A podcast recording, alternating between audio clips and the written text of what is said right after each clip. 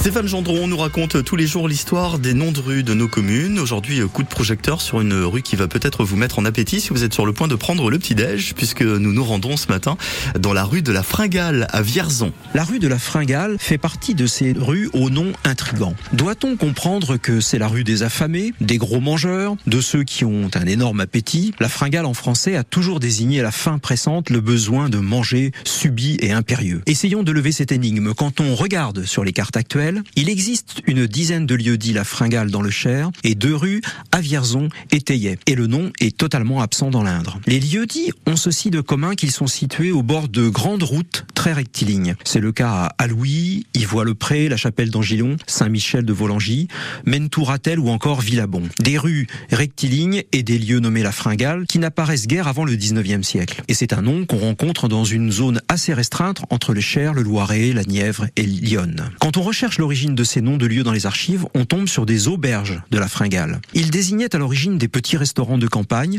où l'on peut s'arrêter pour se restaurer. D'ailleurs, aujourd'hui, c'est un nom d'auberge à Langeais et à Zelle-Rideau, en Indre-et-Loire. À Châteaudun, c'est le relais de la petite Fringale. Mais revenons à Vierzon. Sur ce chemin de la Fringale, ancien chemin vers le nord et la forêt de Vierzon, se trouvait sans doute une petite auberge de campagne établie au 19e siècle, disparue ensuite. Mais le secteur a été très modifié et pour prolonger vers le nord, le chemin de la Fringale, il faut enjamber la route qu'on appelle l'Occitane. Et si cette histoire de chemin vous a donné la Fringale, eh bien c'est tant mieux.